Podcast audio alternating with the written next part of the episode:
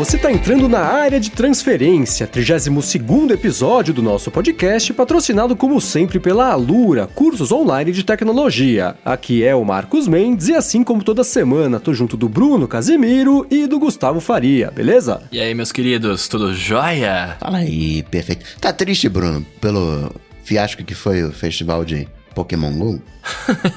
Cara, eu quero, eu quero saber de verdade quantas pessoas ainda jogam hardcore esse game, né? Porque eu lembro quando lançou, tinha, tinha uma competição, tinha, tinha até um brasileiro, se eu não me engano, que ele era o maior jogador de Pokémon GO do mundo tal. E eu quero saber como é que isso anda, né? Quantas anda isso? Cara, sempre tem um brasileiro nessas coisas, né? Tem o brasileiro que é o primeiro a comprar o iPhone não sei onde, o maior jogador de não sei o que no mundo, se enfia nesses é, lugares. cara, os brasileiros, tipo, pô, gente, os caras estão indo atrás das coisas neles, né? Assegura esses títulos. Pode crer, segura uns títulos que, mano, não tem nada é. a ver, velho. Teve um cara que reclamando falou: Não, conserta esse problema porque eu paguei 3 mil dólares pra esse jogo. No Pokémon GO? No Pokémon GO. Que ele gastou, né? É gratuito, mas ele Meu gastou, né? Deus! 3 mil. Nossa, 3 mil Trumps, cara. Isso é, são, são muitos reais. Eu quero, não quero nem fazer a conversão. são muitos Se ele reais. gastasse essa grana na terapia.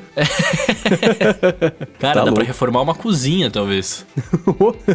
Muito bem, essa semana. Cara, semana passada, lembra que eu falei para vocês, né? Do meu relógio que tava desconfigurado, que ele tinha dispareado com o iPhone, mas uhum. pelo Wi-Fi ainda tava funcionando, né? Até isso entrou no como bonus track, né? Do episódio passado. Deixa eu fazer o follow-up do bonus track. É. Cheguei em casa aquela noite, né? Falei, ah, deixa pra lá, acho que amanhã eu resolvo isso. Dia seguinte eu, eu, eu comecei a, a, trabalhar, enfim, segui com o dia. Aí à noite eu olhei e percebi que o relógio não estava registrando meus exercícios. Resultado, precisei parear de novo o relógio, aí não teve jeito, né? Mas perdi um dia de exercício completo, ele só não registrou, o que significa que eu perdi uma sequência de 671 dias ininterruptos de exercício completo e perdi, eu vou perder a medalha de julho, fiquei bem bravo. Isso eu não sei se foi o beta ou se não foi, porque da outra vez que aconteceu esse negócio de disparear, foi com o relógio, eu não tava rolando o beta, né? Foi inclusive eu, quando eu parei de novo, falei, ah, quer saber? Já que eu vou ter que fazer isso, eu instalo o beta e tá beleza. Mas dispariou, perdi o exercício, danou-se tudo. E o pior, né? Saiu o Beta 4, eu falei, ah, legal, vou instalar o Beta 4 para ver se resolve. Não apareceu o Beta 4 aqui, vou ter que instalar perfil de novo. Tá todo bugado o meu relógio. Treta, eu ainda velho. perdi, é. Eu apostaria no Beta. Beta é isso, né, cara? É, Porque então. talvez ele pudesse ter dispareado, mas não, não, não, você não tivesse perdido as informações todas, né? Mas como você tava no Beta, talvez. É, agora, curiosamente, a hora que eu fiz o pareamento de novo, apareceu o meu troféu do, dos parques nacionais lá, que eu lembro que eu corri, andei duas vezes à toa lá no outro fim de semana. Apareceu, tava só escondido esse troféu troféu. Então perdi um troféu, mas ganhei outro, pelo menos. Vem ser beta. Ah, então. Cara, então acho que você tem que procurar direito essas suas informações aí, que elas estão em algum lugar. É, sei lá, eu vou. É, é, deixa pra lá. Por outro lado, nessa semana saiu né, o beta do, do quarto beta do iOS 11 e finalmente a Apple devolveu um jeito um pouquinho mais inteligente de administrar as notificações, né? Se arrasta pros lados agora tem as funções que é o que tinha antes, né? Continua, Sim. por exemplo, com o 3D Touch, você apertar lá e ele trazer a notificação para frente, se você arrastar para baixo, você consegue é, se livrar dela. Mas tem os outros jeitos agora que são como a gente está acostumado a fazer. Pelo menos isso aconteceu de boa notícia nesses betas. E o quarto beta tá um pouco mais estável, né? Que é o terceiro beta público, tá rolando mais, mais liso. Acho que agora ah, dá tempo é bom, mesmo né, de lançar em setembro e funcionar. Mas me fala uma coisa, eu vi no seu Twitter ali a fotinho, aquela, aquele, aquela foto é sua? Ah, sim, é. Eu uso wallpaper no iPad. Quer dizer, você regra. tá com wallpaper no, no, no, no iPad, né, seu Marcos Mendes? É, no Olha iPad só. Eu, eu já usei com a tela toda preta, acho que fica feio. No iPhone fica beleza, é funcional, mas no iPad fica freio. Fica freio. fica feio, então eu uso, então, tanto fo as fotos que eu uso são as que eu tirei, né? Tanto a, da, do wallpaper da tela travada quanto da tela destravada, mas eu uso wallpaper, tá vendo só? Cara, quantas pessoas você iludiu? Tô, tô triste agora com você, cara. É, agora no iPhone eu, eu, mudei um pouquinho as minhas home screens. Continua com fundo preto, continua pulando linha, mas eu tirei alguns aplicativos da segunda tela de pastas e coloquei eles embaixo. Então eu tenho, sei lá, ah. três ou quatro fileiras de, de pastas, tem uma fileira preta vazia, e embaixo, antes do dock, também tem uma fileirinha de aplicativos ali. São os que eu tenho usado com uma certa frequência, mas que não, não ganham o direito ainda de subir para a primeira divisão ali, não tem lugar onde colocar na minha primeira tela. Bacana. Bom, vamos pro follow-up que não é da gente agora, né? Começar pelo Jorge Vianney, que, que mandou um, tweet pra gente falando que ele descobriu que o Pocket Casts funciona também no Chromecast. Mandou pra gente a foto dele funcionando. Olha lá. A gente falou sobre aplicativos de podcast, né, semana passada, de fazer stream, não fazer e tudo mais. E, ele mandou que, que rola no Chromecast, bacana, né? Pocket Cast é, não aparece muito por aí, mas é um aplicativo bem legal. E legal que eles funcionam com o Chromecast, né? Que é raridade. Então até no Sonos, Também vai, no Sonos? a última atualização foi pro Sonos. Olha, Inclusive o Fernando Crespo estava falando que com o Pocket Cast, ele e também o Overcast, disse o, o, o Brandon MM, que consegue rolar via streaming. Eu fiz o teste e é verdade, no, no Pocket Cast tá rolando, você pode mandar o streaming ele vai tocar em velocidade acelerada, mas é curioso que quando ele termina de baixar, ele aumenta a qualidade de áudio. Tipo, fica um radinho Ah. quando tá no streaming acelerado, depois que termina de baixar, ele faz com qualidade. peraí, mas É. isso é Overcast ou Pocket Cast? Tô confuso agora. Acho Ambos, que ambos, né? Ah, então tá, beleza. Pô, ambos, legal. ambos fazem. É, e o Fernando Crespo falou que ele escuta o Coca em, em uma vez e meia. Outro dia voltou pra um, parecia que a gente tava todo mundo meio bêbado falando. e essa é a impressão que eu tenho também, né? Quando eu escuto o nosso podcast e o 20,000 Hertz são os dois únicos que eu escuto na velocidade normal. O nosso pra poder ver, se tá não, não, não passar nenhuma coisinha ali. Nunca passa, porque Eduardo Garcia faz um ótimo trabalho, mas eu escuto em uma vez só pra, pra dar aquela passada, né? E o 20,000 Hertz, porque é uma, como eu falei, né? É uma pequena obra de arte que sai toda vez que sai um episódio. Não vale a pena acelerar, porque é, é um cuidado tão grande que eu não quero estragar o trabalho deles. E como que é a vida normal quando vocês estão conversando com as pessoas na rua, assim? Vocês ficam achando que o cara tá meio loucão? Como é que funciona Ah, isso? eu não falo com as pessoas na rua, né? Então eu não sei. Não, aí é normal, se você tá num ritmo normal conversando. Inclusive, quando eu fui gravar. Ah, gravando aqui, né? é, funciona. Quando eu vou gravar, às vezes que eu fui gravar lá o Tecnicalidade com o pessoal do B9, também não achei estranho. Não achei estranho. Eu estranhei a voz do Rodrigo, né? Porque tava em, em uma vez, né? Não tava acelerado. Mas no, no dia a dia não- é, é normal. Justo. E música, você ouve? Não, música. Eu tenho algumas coisas muito específicas pra música. Primeiro, óbvio, né? Não dá pra ouvir em velocidade aumentada, porque. eh, O cara. eu- Porque é sacanagem, né? Vamos falar a verdade. É uma sacanagem você ouvir música na velocidade mais rápida, né, cara? É, que nem você querer ver uma série ou um filme em velocidade. Ah, vai rápida. dizer que você nunca pensou nisso. Nossa, não, isso é um, um atentado, não, sem chance. E com música eu também só escuto álbuns completos, porque eu, eu também encaro como um filme, né? Como uma série, como uma obra que tem, foi pensada numa sequência e, e tá ali por um motivo, né? Então. Exato. eu Eu, eu, eu penso na mesma coisa, cara. É, Eu- isso, isso se fosse até 1995, eu acreditaria nisso. Hoje em dia, não acredito mais não. Hoje em dia tá solto. Joga eh, as músicas ali, monta um álbum e pronto. É, nossa, não, é raríssimo. Então, agora com o Google Home eu tô- tenho falado, chego em casa e falo, "Puta, toca Beatles, toca jazz, aí beleza, mas se eu sento, se eu quero ouvir música, quero ouvir Pink Floyd, especialmente Pink Floyd, né? É, é- é o álbum completo, Nick Cave tem que ser o álbum completo, porque Você tem dá o uma play no mágico sequência, tem uma cadência. Você dá o play no Mágico de Oz também e fica vendo junto com, o- com o Dark Side of the Moon ali. Bom, seguindo com o follow-up, o Saulo Souza mandou pra gente um e-mail falando que tem um assunto de, de que a gente fica falando de lembretes, né? Vive falando do Todoist aqui. E ele falou que usa um serviço chamado é, Follow Up Then lá na empresa, porque o que acontece, né? Tem muita gente que usa, é obrigado a usar um serviço ou outro de e-mail, né? Ele fala que é travado com o Outlook lá na empresa dele, por exemplo. E ele usa esse Follow Up Then, que é o seguinte: você faz uma conta lá e aí você, a hora que você vai mandar um e-mail, Vamos supor que você recebeu um e-mail de uma coisa que você tem que resolver amanhã. Você manda esse e-mail com cópia para o serviço que é o Follow Up Then, né? Então você coloca ali, sei lá, 1d.foot.io, que é o endereço que. O link tá aqui na descrição, fica mais fácil de vocês entenderem. Mas é, é, você manda para esse serviço e esse serviço armazena que você quer receber esse e-mail amanhã ou na semana que vem, ou seja lá quando for, e te envia de novo. Então, para quem não tem esse recurso nativo, né? O, o aplicativo nativo de, de e-mail, por exemplo, não tem. Dá para usar esse follow-up then que ele faz esse reenvio agendado e tardio dos e-mails. Bem bacana. Valeu ao. Saulo, ao Saulo pela dica. Soneca na nuvem. Seguindo aqui, ó, o Daniel Luz falou pra gente, arroba Cocatec, você disse que o Tweetbot é o melhor cliente de e-mail de Twitter, mas compartilhar algumas coisas no iPhone não ativa a opção via Tweetbot, carinha triste. E aí, Eu, Coca? eu falei que é um- o melhor, mas eu não disse que era perfeito. Justo, justíssimo. Ele é melhor de longe, né? Não tem nem comparação. Agora o, o- o Twitter vem colocando as coisas que não existiam antes e que faziam do Tweetbot um excelente aplicativo de Twitter, né? Por exemplo, você conseguir esconder palavras, você conseguir é, é, não receber notificações de usuários que você escolher, que é diferente do bloqueio. É, agora o Twitter está começando a trazer essas coisas, então está começando a parear. Mas o Twitchbot sempre foi anos-luz à frente do aplicativo nativo mesmo. É, eu não vou nem falar nada. peraí, peraí, peraí, aplicativo nativo não, aplicativo próprio, né? Ah, sim, é, é, o nativo do Twitter que não é o nativo do... É, sim, o aplicativo próprio do, do Twitter, é, exatamente. É, mas cara, eu como sou um usuário novo do aplicativo próprio do Twitter, eu não, eu não sinto tanta falta de nada, assim. Tudo bem que eu, eu, talvez eu não use todos os recursos que vocês usam, né? Mas é, eu, pra mim ele tá bem funcional ali. Eu mando, recebo, troco ideia com os caras, vejo quem tweetou e tal. Eu acho bem tranquilo. É, o que eu não gosto do nativo do Twitter, eu não sei se ainda é assim, né? Mas, por exemplo, se eu, eu usava ele no iPad e no iPhone, ele não sincronizava onde eu tinha parado na timeline. Então, se eu tava o dia hum. inteiro mexendo no iPhone, passei, sei lá, 8 horas sem ver o Twitter, abrir no iPad, ele vai abrir num, num ponto, ele é que ele vai escolher, né? E eu não queria. Eu eu sigo pouquíssimas contas, eu tenho uma lista gigantesca de palavras que eu, que eu quero esconder da timeline, porque, porque eu consegui moldar o Twitter para ficar exatamente uhum. do jeito que eu quero, né? Então eu consigo ler 100% dos tweets que aparecem na minha timeline, porque é pouca coisa relativamente, né? Então eu, eu, eu, eu, preferia conseguir fazer isso e o Tweetbot faz isso. Ele lembrava onde eu tinha parado na timeline, né? quer dizer, não carregava sempre pro topo e me mandava descer, né? Ele era uma uhum. subida, e ele sincronizava entre os dois dispositivos, que era ótimo também.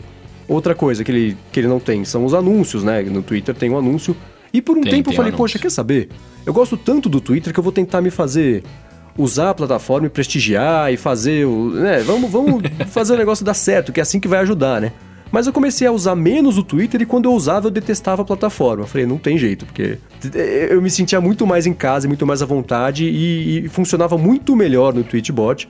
E por isso que eu uso ele até hoje, mesmo agora o Twitter tá, é, tendo recuperado esse tempo perdido deles. Justo. Eu, eu, não sei se ele sincroniza entre os dispositivos, porque eu só uso no iPhone o Twitter, não uso no iPad, ah. então não posso te falar. Mas eu vou, vou testar e semana que vem eu te conto. Beleza. A única coisa que eu sinto falta no Tweetbot é que o Twitter nativo, além do compartilhar, que como cita o Daniel, é que você consegue Outro dia eu entrei lá, tinha trocentas requisições de chat em grupo privado, né? Uma mensagem direta para várias pessoas. Isso não tem no Twitchbot. Ainda bem. Hum. Olha lá, fobia social. É, é a minha rede antissocial. É, e, o, e, o, e o Mac Yo falou pra gente aqui, ó. A volta dos que não foram teria sido um título perfeito desse episódio. Hashtag LODT. da hora. Era, tava, entrou no nosso shortlist de, de opções, né? E é engraçado, é, é, reescutando o episódio, né? Quando eu tô, faço aquela conferência, para pegar os links também, né? É, é, é, engraçado ir coletando esses títulos, os candidatos. Aí eu mando para vocês, a gente escolhe meio a seis mãos o título principal. Porém, a gente tem pensado, né, em talvez deixar essa tarefa para futuros, talvez, apoiadores do nosso podcast, uma coisa assim, não é? Sim, mano. A galera adora, que tá né? acompanhando ao vivo. É, então. então. Olha, os caras revelando, mano. Esse episódio tá ao vivo ou não, né? Não, não, não tá. Não, hoje não. Hoje, hoje não. Hoje não, hoje não, mas em, em breve é. Então é, é, Seria legal poder escolher isso junto de vocês. Seria mais legal ainda se vocês pudessem escolher e tá nos planos de uma coisa assim acontecer muito em breve. Fiquem ligados. Boa. E no episódio passado a gente falou, né, sobre aquele negócio de dinheiro, de papel, se vai acabar, se não vai e tal. E aí, falando sobre isso, né, o Renato mandou pra gente aqui, falando até do Coca, na verdade, né? Falou que, ó, vejo que o Coca tá chique, ou eu que não faço parte de todo mundo, entre aspas, já que não fui para Paris, para Nova York e tudo mais. O fim do dinheiro é a forma como o governo acha que vai acabar com os mendigos. Caramba, velho. E aí? Pô, Coca, que todo mundo já foi para Paris, Nova York, é isso então? Pois é, eu, eu queria ver a conta bancária do, do, do Renato para ver se tá maior do que a minha para ver se, para ver se eu tô chique mesmo, mas enfim.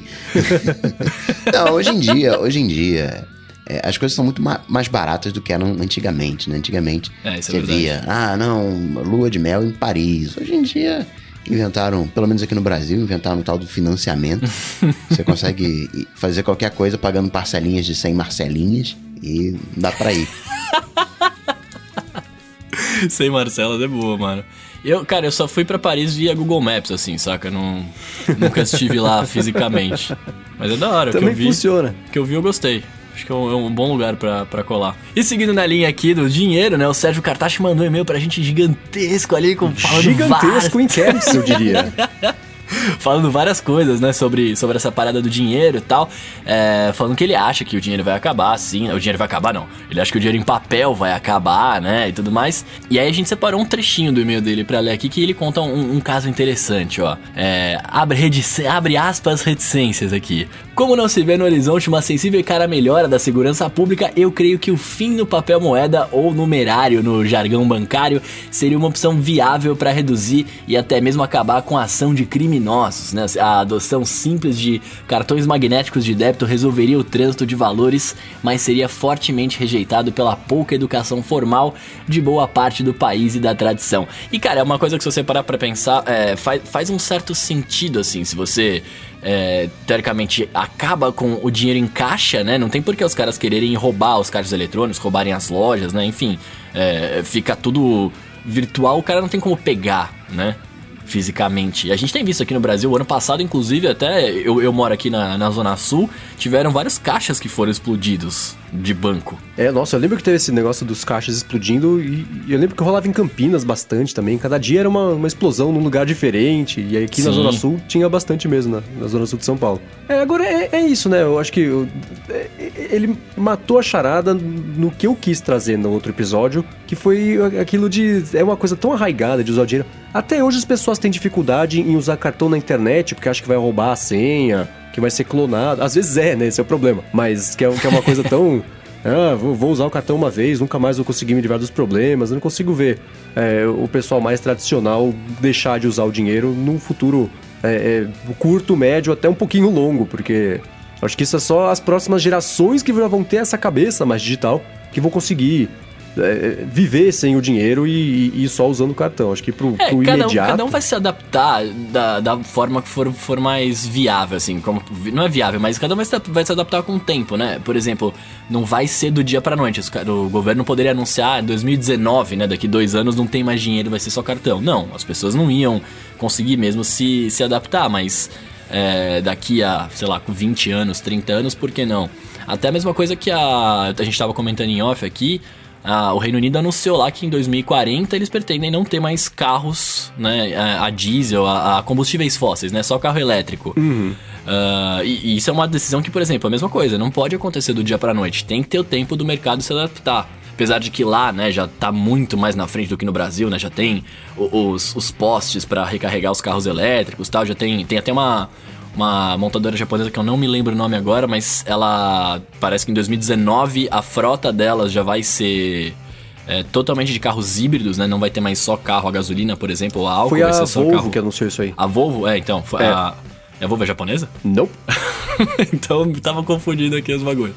É, mas então, mas para você ver, né? É, é, é, uma coisa que vai acontecer com o tempo, né? E por exemplo, imagino eu que vá rolar algum certo incentivo para você parar de usar dinheiro em papel. No, citando o exemplo do Reino Unido, lá em Londres, quando você é, vai no centro da cidade de carro, você tem que pagar um pedágio. Quem vai de carro elétrico não paga esse pedágio, por exemplo.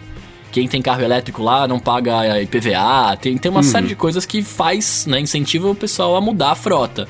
Talvez com o dinheiro em papel seja a mesma coisa, né? Você hum. para de pagar IOF, sei lá, se você usar cartão, não sei como que seria, né? Mas acho que seria um, um jeito de fazer. Quem é mais antigo. CNH já tá sendo digitalizado. Inclusive, eu preciso renovar a minha. Já aproveita, é, espera ano que vem já faz o processo todo digital. mas saiu a notícia do digital, mas ainda não tem muito como fazer, né? Tem que esperar, porque a informação só que vai rolar em fevereiro do ano que vem, em teoria, que eu achei meio, meio apertado esse prazo, né? Mas é, ainda não dá para fazer, né? Se eu quiser fazer hoje, fazer um cadastro, coisa assim, não rola, tem que esperar. Embora seja reconhecido digital, você precisa da figura do leitor de documento. Eu, por exemplo, vou entrar num prédio, eu preciso mostrar a minha identidade. Esse prédio teria que ter um leitor de documento digital para mostrar, enfim, todo para ter uma validade de carteira é, em papel, eu teria que ter, a empresa teria que ter esse leitor. Imagina, estou fazendo embarque, ah, não, tá aqui e tal, para cartão de embarque serve, mas talvez nesse primeiro momento ainda vai precisar do papel. É, um período de transição, né? Vai ter que andar com os dois mesmo. Acho que é que nem você, a pessoa que deu cartão de crédito e usa o cartão de crédito do celular, quem tem o Samsung Pay ou lá fora que tem mais opções. Sim. É, o, o mercado ainda está se adaptando a isso e as pessoas ainda estão se adaptando a isso. Então acho que tem esse período de transição que não é para você fazer a sua carteira digital, carteira CNH digital e, e largar no primeiro dia já a sua de papel em casa, porque mais cedo ou mais tarde você vai se complicar com isso. Tem que esperar um pouquinho mesmo, né? Dá, até porque se você usa iPhone, você sabe que sua bateria não dura, né? Às vezes o dia inteiro, né? Então, pô, acabou a bateria ficar sem documento é embaçado. É, sabe o que, é, seu guarda? Você tem um power bank aí? Porque eu, ela tá em dia, mas. É, pode crer, já pensou se parar na Blitz, o cara abriu esse documento. Falei, então, cara, esqueci o cabo. Exatamente, tem esses problemas, né? Justo. É, a nossa modernidade é um problema, né? Os livros ficam sem bateria, os cigarros ficam sem bateria, agora só CNH também vai ficar sem bateria. Né? Isso, isso é uma, uma, uma discussão legal, né? né? De bateria e tal, da dependência aí não funciona.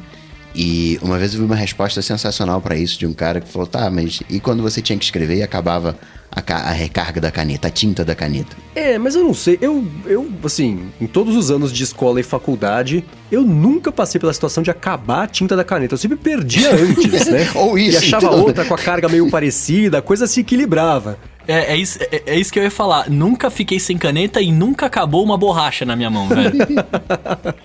Mas muda o problema, mas continua a mesma coisa. Hoje é falta de É. bateria. Mas no passado era perder, acabar a Sim. tinta. Sim, é, exatamente. É, a, a- a bateria que a gente tá falando, né? Mas de fato é o que o Coca tá falando, né? É- É uma coisa que a gente tem que se acostumar. Agora, é, eu- acho que o Brasil ele ainda tá numa realidade muito distante de você poder viver com algumas coisas só no smartphone, né? Até porque tem muita gente que tem smartphone, mas é um smartphone que não é tão bom, saca? É, tem uma tela muito pequena, não funciona direito, ele trava, tá ligado? É, eu, eu não sei, eu fico um pouco receoso. É, recentemente eles tiraram o negócio do- da Zona Azul aqui em São Paulo, né? Você não compra mais. Eu, eu, eu- vou dar uma de ignorante aqui, porque eu não sei se tem Zona Azul no Brasil inteiro, né? Não sei se é uma coisa de Não, São acho que é Paulo. em São não sei. É, é, pra quem não é de São Paulo e não sabe, é um negócio que você, pra estacionar na rua, é tipo um parquímetro, né? Que você tem que pagar pra estacionar na rua, mas você colocava um papel no, no banco do seu carro, lá na- no vidro, e você podia ficar duas horas no máximo estacionado no mesmo lugar. É, recentemente eles- a prefeitura trocou aqui, você não tem mais o papel vendendo na rua, você pode agora usar um aplicativo lá que não é necessariamente da prefeitura, e aí você compra o tempo pelo aplicativo. Muito bacana, muito legal de usar. Mas, né, eles assumem que todo mundo que tem carro tem um smartphone, tá ligado? E às vezes eu- não sei se dá pra fazer essa, essa associação, saca? É, acho que é. Eu achei ousada a decisão de, de virar a chavinha e acabar com o, com o papel, né? E, e começar só com o digital. Nem necessariamente por isso, mas acho que você limita o uso disso aí pelas pessoas que têm o conhecimento técnico para conseguir se virar sozinha. Na hora que for estacionar o carro na rua, conseguir baixar o aplicativo, fazer o cadastro, ligar a, a conta, enfim, é um. Uhum. É um processo que a pessoa só vai fazer. Eu- tenho certeza que tem gente que, né, baixou em casa, configurou, mas a maioria das pessoas fez a hora que precisou, né? Então. É, tipo eu. Aí, tá vendo só?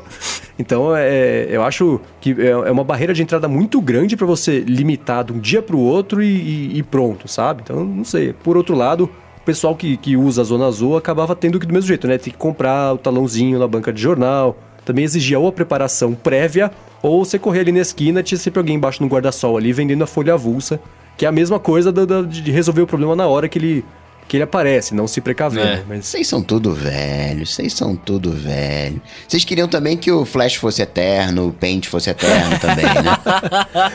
Cara, posso ser muito sincero com vocês? Ah eu lá. adoraria Ah lá, ah que lá. o Flash tivesse sido eterno. Olha lá, olha lá, olha lá, olha lá. Caraca, Eu tipo adorava, Monra? eu- Tipo Monra, mano? Quem é Munra? Não sei.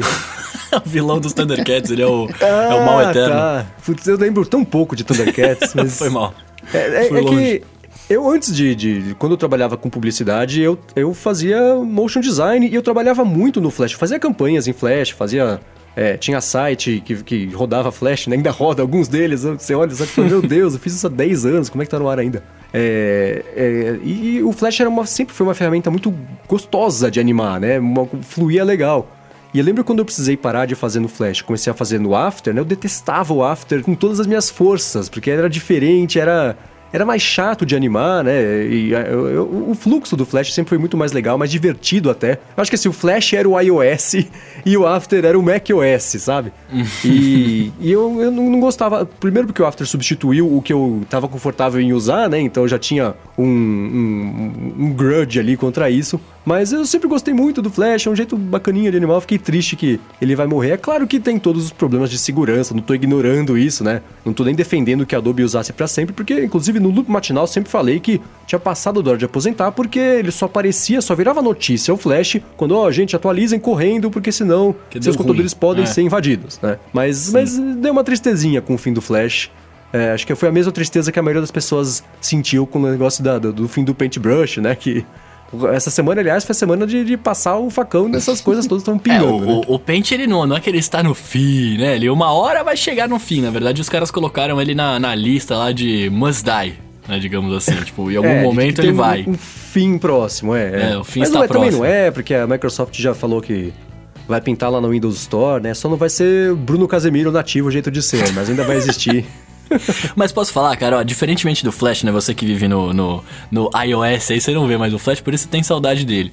Mas, é, diferente do, do Flash, que eu, eu usei pouco, né? Eu só vi, eu não fazia animação, eu só via. Cara, o Paint eu achava ele da hora, até porque eu lembro que nos primórdios do YouTube, isso tem ainda lá, né? É, eu tinha vídeo de nego fazendo a Mona Lisa no Paint, cara, de aqueles speed drawing. Tem, é. Mano, uhum. faz uns desenhos muito louco, tá ligado? Tipo, dá, uhum. pra, dá pra fazer, claro, não tem uma porrada de recursos que você vai ter na maioria dos aplicativos hoje em dia, né? Mas é, era uma ferramenta para quando lançou, né? E pro tempo que ele ficou funcionando, muita gente usou, uhum. cara. Eu lembro quando eu era mais novo, uma, de uma sensação quando a galera mais velha falava de coisas da época. Tipo, ah, Spectre-Man, Ultraman, eu ficava olhando hum. aquilo tão estranho, né? E, e que era coisa de velho, né? e, e as pessoas tinham as resistências e tal. E eu ouço vocês é o mesmo sentimento, assim, não, não sei o que. Chegou a nossa vez, né? Chegou é, a nossa vez. A coisa muda, né? aceita, aceita que a coisa muda. Sobe no barco e corre e torce para mudar numa velocidade mais alta do que o mundo tá mudando, senão Sim, a é. gente vai estar tá ficando para trás. Cada mudança que a gente não adota, a gente tá ficando para trás, simples assim. Mas Sim. sabe que isso isso me lembrou, tem um filme do Woody Allen que é aquele Meia Noite em Paris. Ah. Que é um filme estilão do Woody Allen, né? Não tem muito. Não foge muito do, do, do, template de filmes dele, né? Mas ele tem uma mensagem que, que eu lembro que eu vi e, e, e eu achei muito tocante, que é exatamente isso, assim, né? É, sem estragar o filme para quem não assistiu.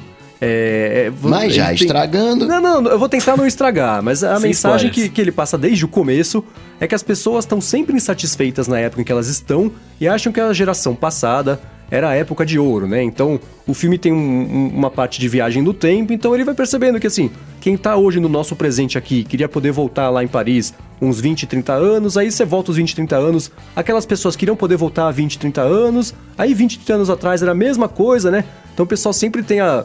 É o saudosismo misturado ao ao ranzinzismo de é. falar que o passado era melhor e o futuro tá, é. tá, tá, danado, né? É porque, cara, se você parar pra pensar, tem, tem, primeiro tem aquele lance das pessoas, que isso é verdade, pode dizer que não, mas a maioria das pessoas não gosta de mudança, né? Tipo, você tem o seu ecossistema, você tem as coisas que você faz, como você tá acostumado a fazer, quando sai do seu, da sua zona de conforto, você fala, mas isso aqui eu fazia melhor de tal jeito tal. Uhum. É, segundo que tem uma coisa que eu acho que talvez acabe com, com as gerações futuras, né? Não na nossa geração Y ainda, mas é, que, que é aquela fita assim, tipo. A, a, se você para pensar, a geração mais expressiva, né? Sempre que está ativa, é sempre a geração dos, dos 30 até os 50, mais ou menos. Porque uhum. é a uhum. galera que trabalha, a galera que tem dinheiro, a galera que, né, já viveu um pouco, consegue fazer coisas e tal. É, não é porque não é mais jovem, mas também ainda não é tão velho. Então, essa é galera mais expressiva. E essa galera, querendo ou não, lembra da época dela e não tá acostumado com, com o que tá mudando, né? Por isso que eu acho que mais pra frente é, como as coisas mudam muito rápido, a geração que está a geração que nasceu em 2000, que nasceu agora em 2010, 2017, tá, vai, muita, vai ver muita coisa mudar muito mais rápido, vai ser mais. Né, não vai ser resistente à mudança. Vai falar assim: não, beleza, mudou assim, agora faz assim, é nóis, tá ligado? Diferentemente da gente. Sei, eu acho que vai ter, a hora que tiver, que aparecer. O que pra gente foi o Snapchat, né? O aplicativo que a pessoa não vai entender nada, que não vai é. ser nem um aplicativo, vai ser um holograma, sei lá, né? É, é, é, eu acho que essa geração vai sentir sim, porque eu imagino que os nossos pais tenham pensado isso sobre a nossa geração, falar, ah, poxa, eles vão estar é. tá bem com tudo, vão saber se adaptar, é uma geração muito maleável. E não é exatamente assim, né? Só ficando velho, só ficando engessado, ficando duro, né? ficando ranzinza, né? Essa é a pegada. é, como eu já nasci ranzinza, já, já comecei assim desde cedo. Né? Não, mas é que, é que eu, eu tava ouvindo isso no, no rádio hoje, assim, eu escuto rádio ainda, né? É, eu até tuitei isso, falando que a, a galera que nasceu até 1980, que é a geração Millennium, né? Que eles chamam disso, que é a galera que nasceu em meia tecnologia. Mas é um pouco diferente. Eu, eu comentei brincando lá, eu, eu ainda mexi em máquina de escrever, tá ligado? Eu fiz trabalho de escola em máquina de escrever, em 86. É, hoje em dia, cara, a, o moleque que nasceu hoje em 2017 ele já vai nascer em já, já que aqui nasceu antes, né, em 2010, tá, mas ele já vai nascer em meio a, aos tablets, smartphones, computadores, tudo mais, e tipo, para ele vai ser, eu acho que vai ser muito mais fácil a, a, mudança da tecnologia, de novo, pela velocidade com que isso muda, tipo, ele vai estar tá acostumado com essa mudança rápida, que pra sim, gente, isso sim. Pra, pra gente, a gente, por mais que a gente seja, seja jovenzinho digital, a gente demorou pra, pra começar a mudar as coisas, né? Tipo, foi, sei lá, para mim pelo menos, de 2007 pra cá, né, 10 anos atrás, tipo, ainda demorava um pouco para mudar algumas coisas, manja? Sim, e é justamente por isso que a galera mais jovem se deu tão bem com o Snapchat. Você coloca isso na minha eu mão, não sei eu não sei que nem é. navegar. cadê as coisas? Ah, você arrasta, mas como é que eu sei que arrasta? Ah, sei lá, eu sei. É, é isso. Isso sim, a, geração fica mais, mais é, adaptável. Esse é o cara né? do iOS que diz que gosta da interface de toque mas não gosta de Snapchat. Vai entender. Né? Vai entender. Eu, eu sou uma contradição ambulante, como vamos ver lá na frente depois no, no Alô ADT. Eu tenho plena consciência disso. Não, mas o problema do Snapchat não é nem o arrastar. Eu acho que é, é, é, é nós, tiozões, entender para que, que serve o vídeo de 10 segundos a não ser mandar nudes, né, cara? Esse conceito não, de tiozão, ele tá mudando, né? Hoje, um conceito mais moderno de millennial não tá mais associado hum. a, a, quando você nasceu. É o tio da Suquita. Tá associado a, a, a ter acesso à tecnologia. Você tá Sim. numa grande cidade, perto de um aeroporto, cap, capaz de voar em, né, em poucas horas, estar tá em outra cidade. Então, muito mais um, um, um, conceito do que uma data, né? Você pode, hoje, né, ter 60 anos, 70 anos e ser um milênio. Mas tem gente aí com seus 30 e poucos e né, já tá tiozão, Suquita. Não vamos citar Senti nomes, que né? isso foi direcionado a mim. Não, não imagina. Não, que isso. Eu e meu ranzinzismo não, não nos importamos. E aí, falando, falando em mudanças, né, cara? Acho que inovações e tudo mais. E o tablet da Lenovo que dobra? Cara, então, até quando a gente tava organizando a pauta aqui, vocês me mandaram essa notícia, eu falei, mas eles já não tinham apresentado isso umas três vezes? quando chega esse tipo de notícia, ah, você viu o tablet que dobra? Eu falei, eu vi em janeiro, eu vi no ano passado, eu vi no ano anterior.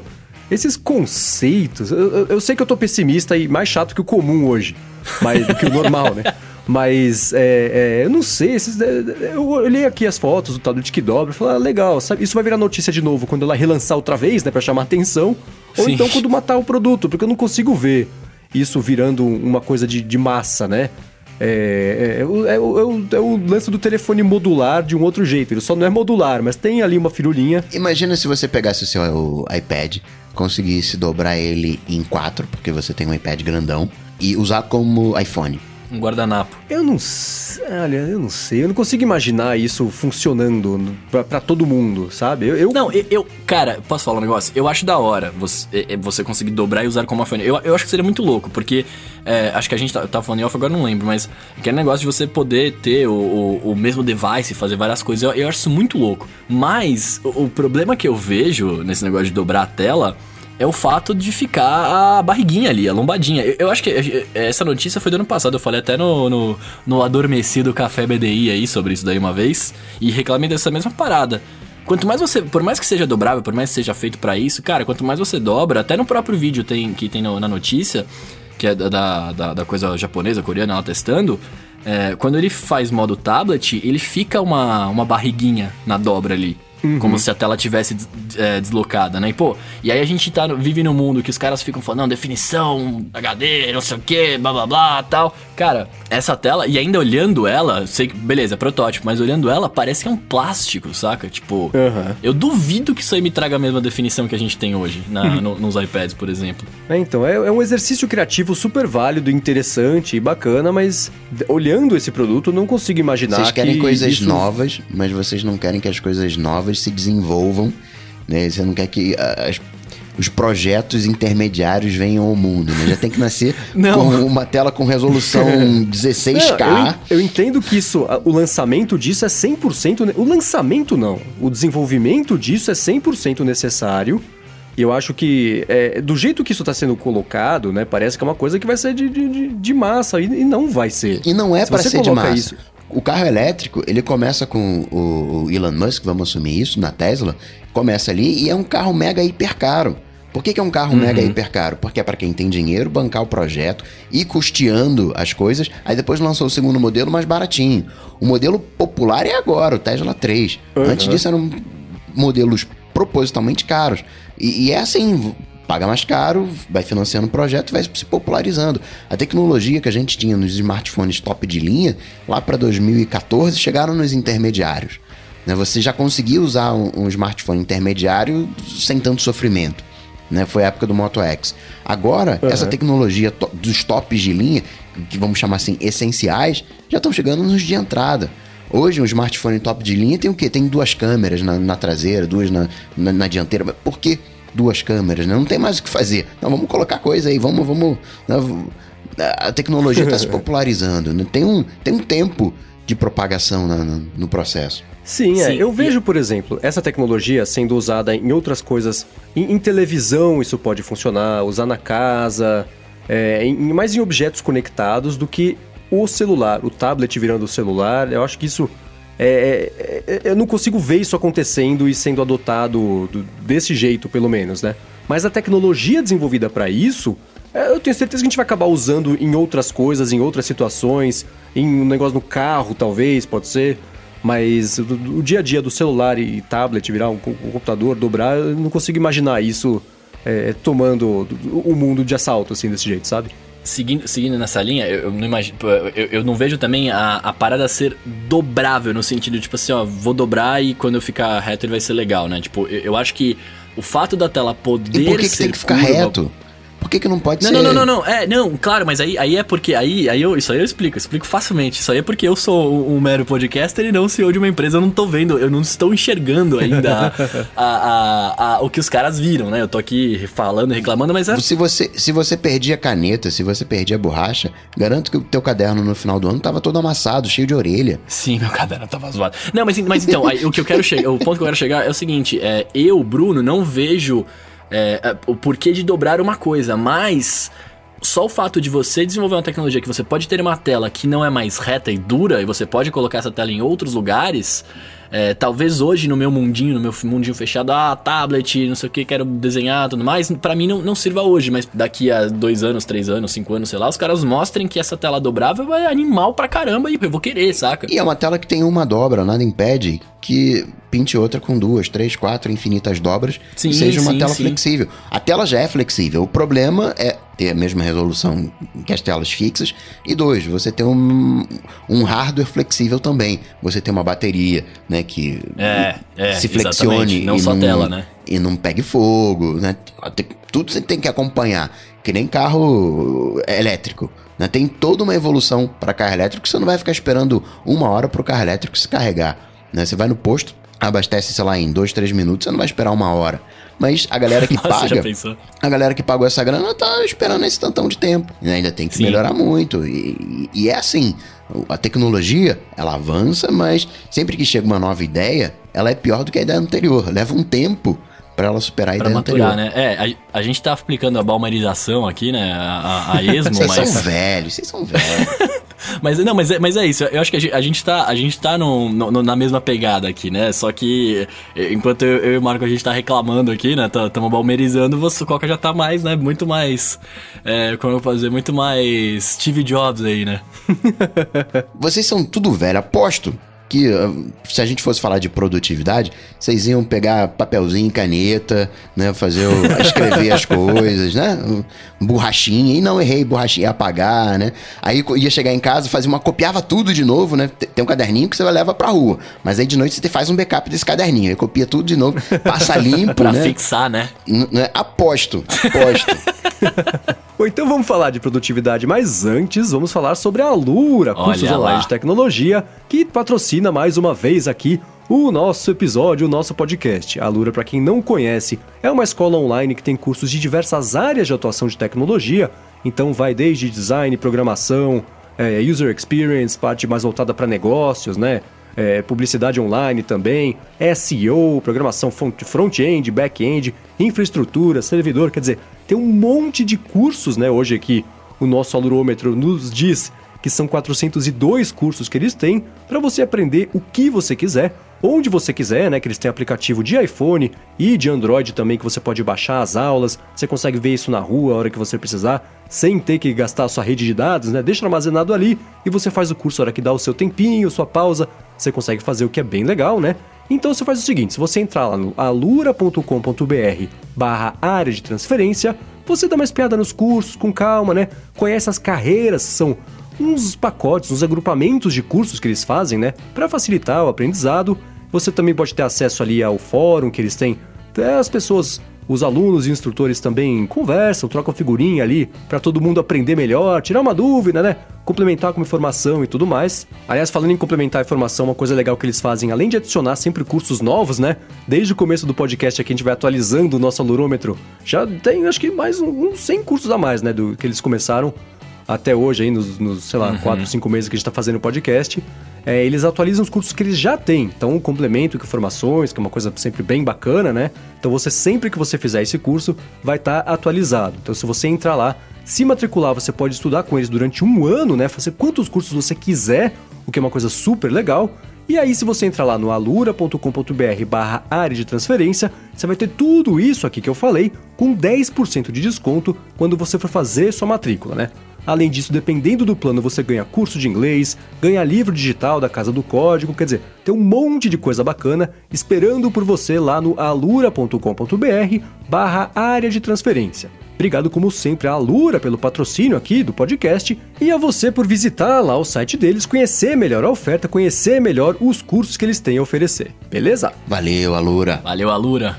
Bom, então vamos falar aqui sobre produtividade. Na verdade, isso é um pedido que o pessoal faz com uma certa frequência aqui pra gente, né? E eu resolvi colocar na pauta porque eu tô curioso, na verdade, também. Assim hum. como os ouvintes, eu fico curioso para saber como que vocês organizam mais ou menos o dia de vocês, os aplicativos que vocês usam para tentar continuar ali ou, ou, se manter produtivo ou, ou ficar mais produtivo, né?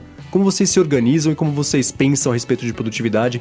Vamos entrar no, no macro e o Coca, acho que pode. Ele, se ele ligar o microfone e falar agora, acabou o episódio, é. né? São 12 dias falando sobre isso e com propriedade, o que é uma coisa sempre bacana de, de, de se ter para falar sobre isso, né? Mas eu tô curioso para saber, eu e os ouvintes, né? Como vocês organizam o dia de vocês, aplicativos que vocês usam, o que, que deixa vocês mais produtivos no dia a dia? Vai lá, Coco, o show é seu. Oh, eu brinquei ali falando de papel e caneta, né, meu? Mas muito da, da produtividade em si não é um aplicativo que vai fazer, né? Seria muito bacana se eu instalasse comprasse o Apple Watch ele fizesse exercício para mim, né? Me alimentasse bem e não é assim, né? O aplicativo só vai, só vai te ajudar. É mais importante que, o, que um aplicativo é, é mentalidade, né? E, e, uma coisa que eu acho bacana, né, ao longo do, desse tempo, foi aprender a gerenciar energia e não tempo. Né? Tem dias que o Marcos Mendes, hoje não, hoje ele tá atento, desperto, mas tem dias que o Marcos Mendes vem gravar e o cérebro dele é um pudim. Porque. Aí Hoje né, o Marcos, o Eduardo Garcia, que né, dá um tapa no áudio do Marcos, ele fica parecendo né, que tem um cérebro de verdade. Mas enfim. E porque tem momentos em que a gente força a barra, não tem jeito, tem que forçar. Mas se a gente tiver uma certa flexibilidade, né, 24 horas é igual para todo mundo, né? A diferença é, eu tô na vibe de fazer isso agora, eu consigo fazer isso agora. Qual o melhor horário para fazer isso, né? A gente, no início do dia, tem mais energia. Então, por que, que a gente não faz as coisas mais importantes no início do dia? Já no final do dia a gente já tá moído, né? Então, né? Buscar o, o, aquelas horas que a gente tem mais energia, mais energia no sentido de produtividade, fazer as coisas mais importantes. Né? Não gastar horas de produtividade fazendo respondendo e-mail ou, ou coisas do, do, tipo. Deixa para responder e-mail né, quando a energia tá baixa. Isso é uma coisa mais revolucionária, porque você para de focar em esforço e foca em resultado, que é o que é importante. A gente tem muito dessa coisa de tem que estudar para prova. Eu não quero saber de estudar para prova, eu quero tirar a nota 10. Eu quero passar de ano. Eu não quero estudar. Eu vou, né, enfim, o foco tem que ser sempre no resultado que a gente quer atingir, né? A gente tem muito. Quero fazer mais, fazer mais, fazer mais. E talvez a gente devesse começar a pensar assim: o que, que eu poderia fazer menos hoje? Na minha lista aqui, de, de na minha agenda aqui, da minha lista, qualquer coisa aqui que eu tenho para fazer, o que, que eu poderia tirar? Né? A, a pauta do ADT, a gente coloca as coisas e depois vai tirando. Né? Não, não é, uhum. é, é o contrário, né? É buscar aquilo que é essencial e retirar os excessos. Isso que é produtividade para mim, né? Você ter muita coisa, sair fazendo, não, não é produtividade. Isso aí é você estar tá ocupado fazendo coisas. mas você não está produzindo resultados. De aplicativo, né, o meu, o meu tripé de apoio é o OmniFocus, que é, o, é uma cópia do meu cérebro, mas é uma cópia do meu cérebro futuro, das coisas que eu tenho que fazer. O Evernote é uma cópia do meu cérebro passado, tem as coisas que eu já fiz. Um, um é futuro, outro, outro é passado. E uso muito o e-mail, né? A galera manda as coisas por e-mail. Então sempre dando uma olhada no, no e-mail, tem também as redes sociais. Mas se eu tivesse que, olhando aqui o, o, meu iPhone, a tela principal do meu iPhone, me chama a atenção Evernote, OmniFocus, cliente de e-mail, os mensageiros instantâneos e, obviamente, automação, né? Conectando todas as pontes, inclusive a pauta do, do ADT, em tese, é toda automática. Mandou um e-mail, já cai na pauta. Mandou um hashtag AloADT, também cai na pauta. Por isso que às vezes fica confuso, mas é automático. dá problema, dá problema. Cara, você falou um negócio que me chamou a atenção, né? É, tipo, você falou, ah, o, o OmniFocus é o seu aplicativo do futuro e o Evernote é o do passado, né? Por que que, você que é um cara mais inteligente que eu aí, por que que, que, que, que a gente faz isso, né? Eu faço isso inconscientemente também.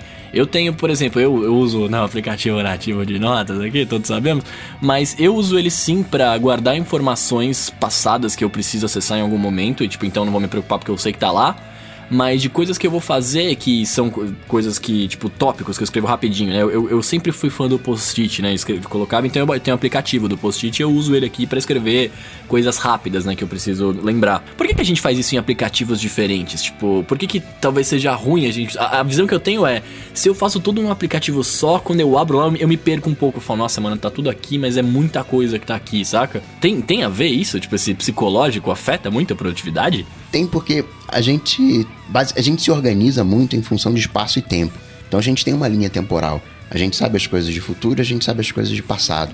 É, é, é muito mais fácil você lembrar uma coisa por evento. Ah, não, isso foi naquela viagem que eu fiz, hum. né? É, uns dois anos atrás e tal, tá em tal lugar, lá na, em Paris, onde encontrei fulano de tal. você consegue se achar muito melhor. Ah, o cérebro ele funciona assim, né? O cérebro, quando você quer lembrar de alguma coisa, você vai reconstruindo aquela memória, e por isso que às vezes falha, né? Você não recupera a memória 100%, você vai remontando. Então, muitas pessoas que funcionam assim acabam inconscientemente reproduzindo isso no seu sistema de produtividade, né? O bacana é você conseguir reproduzir um sistema de produtividade que seja de acordo com o seu cérebro. Não adianta alguém que não se localiza assim temporalmente, não adianta querer separar em aplicativos. Né? Para ele não é importante. Aí tem gente que joga tudo num aplicativo só e não dá certo, para outras pessoas dão certo. Eu, eu na internet eu já vi muita coisa mas nunca vi nada que desse certo para alguém. você sempre tem que personalizar, não tem jeito. É, isso e, e isso cola uma coisa que você fala, ah, a, nossa, a gente tá mais desperto de manhã, de noite tá mais moído. Para mim, por exemplo, o jeito que o, os fios estão organizados no meu cérebro é exatamente ao contrário. Eu de manhã sou imprestável, é, absolutamente, assim sempre fui, né? É, eu a vida inteira estudei à tarde na escola, então de manhã eu fazia natação, essas coisas assim. Mas quando eu passei a estudar de manhã, cara, era uma tragédia para mim. eu não rendia, o cérebro não falava, não, não vou estudar agora. Agora você devia estar dormindo ou fazendo outra coisa. Estudando não rola. E aí eu fui pra faculdade, que foi metade de manhã, metade à noite. Cara, chegou na parte da, da noite, eu voava abaixo, porque é a hora que eu tava mais desperto, que eu tava mais disposto, né? E desde criancinha é, eu não dormia e, e eu, eu era muito agitado à noite. E isso se mantém até hoje, né? Então, por exemplo, para mim, o jeito que eu comecei a organizar os meus dias, de manhã é hora de resolver as coisas que não precisam de muito cérebro, as coisas, né, vou cuidar da casa, faço, é hora de fazer a faxina, é hora de, de, de lavar roupa, porque é hora que. E, e, eu criei rituais muito específicos, né? Eu chamo ritual. É, é, eu uso esse termo de um jeito bem, bem específico, né? Que é isso. Eu, eu, dia, os meus dias, minhas manhãs são rigorosamente iguais. É, eu, tudo bem que Segunda-feira eu tenho uma coisa, terça-feira eu tenho outra. Tudo registrado ali no Todoist, né? Então, o dia de lavar roupa preta, eu sei que é segunda-feira porque eu sei, mas eu não preciso pensar sobre isso que o meu Todoist me fala, ó. Bom dia, você vai lavar roupa agora. Roupa preta, preta. agora. Exatamente. Então, é uma coisa a menos que, que de manhã. Que eu ainda tô acordando, começando a ver como é que vai ser o dia, isso já tá resolvido, não preciso pensar nisso, né? Eu queria muito que tivesse alguém que me dissesse o que fazer. Né? E o que você está me descrevendo é exatamente isso, né? Pela manhã, que é onde você não funciona, você demora para iniciar, você tem alguém para te dizer o que fazer. Isso é perfeito. Exatamente. Perfeito. Exatamente Queria isso. algo assim pro dia inteiro. uhum. E eu percebi, e você falou, ó, do jeito que o nosso cérebro vai montando e remontando as informações, é tipo um, um, disco rígido, e eu vejo o nosso cérebro como um disco rígido, e um disco rígido, né? Eu tô no. Ó, o cara do passado. olha lá, olha lá, olha lá. Mas como. eu, eu imagino um, um, computador se inicializando, né? Ativando a memória, boot. ativando cada pedacinho, e de manhã eu funciono meio assim, né? Então. Eu acho que esses rituais mesmo que eu desenvolvi, que é, é, é bobagem, mas é de, de acordar e não, aí não é bobagem, direto pro não, banho, não... tomar um café.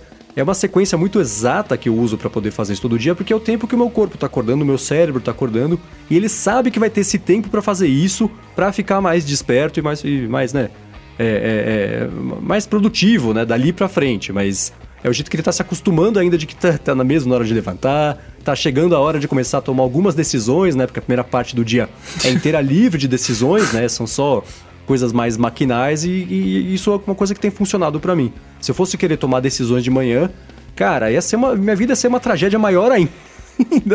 não ia funcionar. Você tem que descobrir não, o que não é assim. O que funciona para você. Todo mundo tem ritual.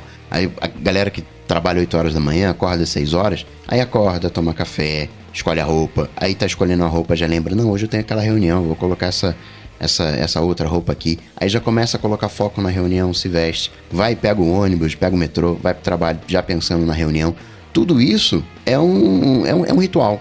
Embora não pareça, uhum. é um uhum. ritual. Quando o cara vai entrar numa luta lá de, de, de boxe, de ultimate fighting, o, o que for, tem um ritual. O cara se concentra, né, tá, tá, uhum. entra com uma música para entrar com a moral lá em cima. Tudo aquilo é um ritual. E a gente não valoriza essas coisas, acho que não, agora eu vou. Aí chega em casa, né? Ah, agora eu vou gravar gravar área de transferência, assim, pronto, sem nada. Não, tem um ritual. A gente, antes de começar a gravar, é, a gente fala, a gente fala da pauta, já combina uma coisa ou outra, para quando a gente iniciar, já iniciar azeitado. Não inicia do zero. Uhum. Né? Tem um processo de aceleração né, que vai aos pouquinhos, e a função do ritual é muito disso. Coloca o cérebro no automático e vai acelerando aos pouquinhos no ritmo da pessoa. Exatamente. E eu acho que quanto mais você começa a absorver e, e, desenvolver esses rituais, menos você depois você deita à noite e fala: Nossa, será que eu fiz isso? Putz, eu não fiz. Ah, não, fiz sim. Amanhã que eu preciso tem que fazer. Eu não posso esquecer de fazer não sei o que, não sei o que, não sei o que lá. É, é, depois que eu passei a, a, ritualizar e organizar mais o, o dia a dia, eu fui muito menos preocupado ali à noite de se eu já fiz tudo que eu precisava fazer, o que, que eu vou ter que resolver no dia seguinte. Já tá tudo planejado, né? E, e, e sistematizado, que é importante também, né? Que se você precisar planejar todo dia no dia anterior ou ficar planejando todos os dias, é, é, a sua produtividade não, não, vence as tarefas que você tem que fazer, né? Porque organizar já vira uma tarefa, né? Então acho que uhum. sistematizar é, é, o jeito que, pelo menos para mim, sempre funcionou e está se mostrando muito eficiente depois que eu comecei a, a achar esses rituais e e isso, né, de, de botar no to-doist que dia que eu lavo roupa branca, que dia que eu lavo roupa preta, que dia que eu levo garrafa para reciclar, que dia que é o plástico, que dia que é o, o papel, enfim. Essas coisinhas que estão rolando. Mas esse tipo de coisa funciona para você, por exemplo, porque você já é, por natureza, um cara mais organizado, um cara que segue as paradas que você vai fazer e tudo mais. É, porque o que eu tô querendo dizer assim, não adianta o que, que é, alguém chegar aqui e falar assim: ah, eu vou agora marcar toda sexta-feira que eu vou lavar a roupa azul, sei lá. E chegar lá e marcar, e a hora que aparecer o aviso, o cara fala assim: pô, mas hoje é sexta, né? Ah, vou deixar pra fazer isso depois. Porque não, é, não, então, não, não, dá. Você tem, que, você tem que fazer a sua rotina de acordo com o seu jeito, né? Com o que é o que o Coca falou, o que funciona para você. Né? Uhum. Não adianta você, a gente tá falando aqui, a gente não, eu tô mais ouvindo, né? Porque eu preciso aprender a ser mais produtivo no meu dia também. Mas é, não adianta ouvir aqui o que, o que está tá sendo falado e tentar simplesmente reproduzir, né? Tipo, tem que falar, mano, isso funciona para mim? Esse tipo de coisa funcionaria? Eu sou, eu sou uhum. bem o oposto de, do, do Marcos, né? Tipo, eu já tentei ah, fazer. eu já tentei fazer esses lembretes lembretes, eu, eu, usava obviamente o nativo e ele é uma porcaria, mas eu tentei fazer lembretes a gente falou assim, ó, agora tá horário, você tem que fazer tal coisa, tal. Cara, eu chegava no horário, eu tava fazendo outra coisa, e eu falava, mano, eu não vou parar para fazer isso agora, depois eu faço. E nunca me adaptei, né?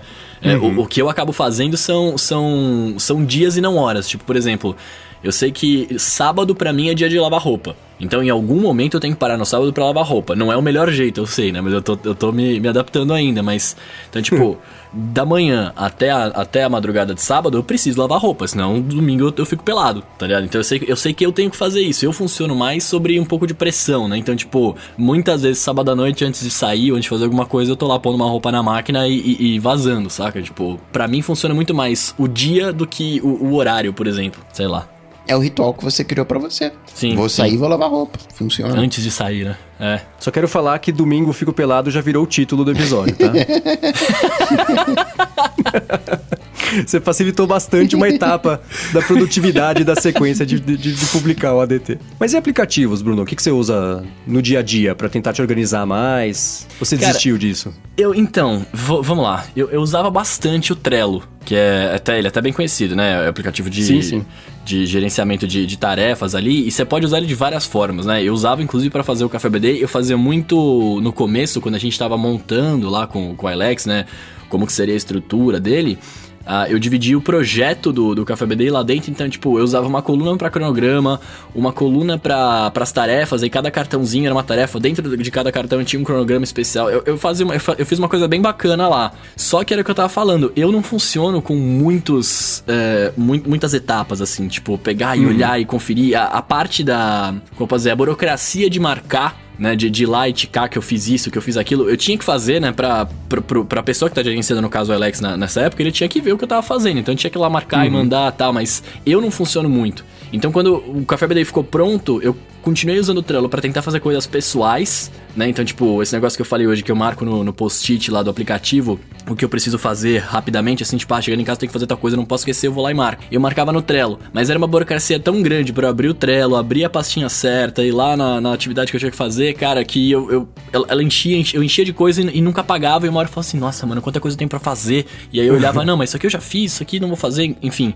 É, aí o que, que eu faço hoje em dia? Eu, eu faço é, é- é muito básico, mas foi como eu falei, eu funciono com dias e não com horas, né? Então, tipo, eu sei que hoje eu tenho que gravar o área de transferência. Então, tipo, à noite eu vou ter que parar pra gravar a transferência, mas antes o que eu vou fazer, eu vou vivendo, né? Eu tenho, eu, eu vou vivendo, eu tenho que trabalhar, tenho que fazer as coisas e tal, mas eu vou vivendo conforme eu vou vendo atividades, eu marco ali no, no, no meu post-it, por quê? Porque ele tem o widget que é muito mais rápido. Eu abaixo ali, vejo o que eu tenho que fazer, chegando em casa, falo, eu tenho que fazer isso aqui. Que isso eu tô condicionado a fazer, é abrir o aplicativo, abrir o, o, o widget e ver o que tá escrito lá. Aí eu vou lá, olha, tem que fazer isso aqui, pá, vou lá, faço e já pago o, o post-it na hora. né? É, é basicamente isso. E eu uso muito também, querendo ou não, o, o Excel, mas aí eu uso ele pra controle de cliente, de, de, de job que eu faço tal. Eu faço uma planilha bonitinha. De resto, cara, eu vivo. Eu sei que não é o melhor jeito, o Coca deve estar se, se remoendo aí, Não, né? Se tá batendo, dando você, tá socos na ótimo. mesa. Mas, cara, é. E, e, assim, eu não digo que é perfeito, porque eu quero muito melhorar a minha parte de produtividade. Até por conta de, de eu não ter muitas coisas escritas, muitos aplicativos, eu, eu me sinto perdido em alguns momentos. Tipo, se eu sento, não tem nada escrito lá no, no, no, no- no post-itzinho, eu falo, mano, tá errado. Alguma coisa tá errada, porque eu sei que tem coisa pra fazer, não sei que eu deveria estar fazendo coisas. Por isso que eu até comentei, eu falei, mano, o psicológico é muito importante, porque às vezes não tem coisa pra fazer, mas eu acho que tem e fico na bad e não Uhum. faço nada, tá ligado? Agora é engraçado isso falar de se organiza em dias. Eu, desde a época da escola, eu não usava agenda, porque eu lembrava e sempre lembrei, e até hoje eu lembro. Se alguém me falar, ó, tem um não sei lá dia 23 de setembro, eu vou lembrar e no dia 22 eu vou saber que dia 23 eu tenho coisa marcada. Então eu nunca usei agenda pra nada e sempre lembrei dos dias. Mas uma coisa que começou a me incomodar, e por isso agora eu tenho até tentado usar mais o calendário, que foi outra coisa que eu nunca usei na vida, né? Do, o calendário do, do, do sistema aqui do iOS, é come- começar a colocar essas coisas no calendário Pra não ter que entre hoje e o dia 22 de setembro, duas vezes por dia falar, ah, dia 23 tem não sei o que lá. Ah, dia 23 tem não sei o que lá. Porque É. aí, de novo, é, é, você uh, esvazia o buffer à noite, né? Uma coisa a menos pra, eu- pra eu ficar me lembrando ali. E o negócio dos lembretes, que eu, eu pensei agora que acho que é interessante comentar, é você fala, né, tem lá, ah, eu sei que hoje tem que lavar a roupa preta. Então, é assim, quem marca as tarefas no meu Todoist é o Marcos chefe e quem obedece é o Marcos funcionário. Então, é, é um jeito que eu co- co- consegui organizar, de assim, se o Todoist tá mandando, é porque o, o- eu, o chefe, tô Porque você- mandando fazer, Aham. então eu, funcionário, tenho que cumprir. Então não Exato. é de chegar a notificação, ah, putz, agora eu tô ocupado aqui jogando um joguinho, depois eu lavo roupa. Não, para o que você tá fazendo e vai lavar roupa, porque isso tem que fazer agora, né? Então, e isso me ajudou a organizar até o dia a dia aqui no loop, né? Por que, que eu nunca, exceto quando eu tirei férias, né? Eu nunca perdi um dia, seja ele feriado ou, ou dia de semana, do loop matinal. Nunca fiquei sem gravar. Porque eu consegui achar um jeito muito engessado e que eu sigo muito à risca para conseguir gravar todos os dias e organizar o dia meio em torno disso, né?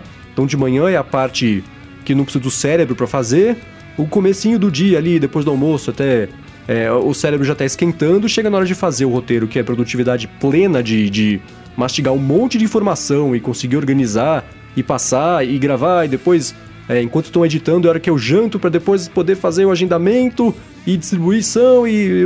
Então já, já isso ficou azeitado, que é o termo que o Coca gosta de falar, né? Depois que comecei a, a, a, organizar isso, né? Que é o Marcos chefe mandando e o Marcos funcionário do chefe obedecendo. E, e, isso rolou, assim. Então no dia a dia eu, te, eu depois que eu adotei também o Todoist, né? Que eu ficava sempre pulando de um app pro outro, não levar muito a sério também o negócio de, de administrador de tarefas, né? Eu lembro que o meu irmão me mostrou o OmniFocus e eu achava uma complicação muito maior do que o benefício, né? Que é aquela armadilha clássica da produtividade, né? Você gasta tanto tempo tentando ser produtivo e se organizando e, e, tentando deixar tudo perfeito e o trabalho mesmo que devia estar fazendo você não faz e você fica menos produtivo enquanto você está pensando sobre produtividade, né? É uma armadilha enorme.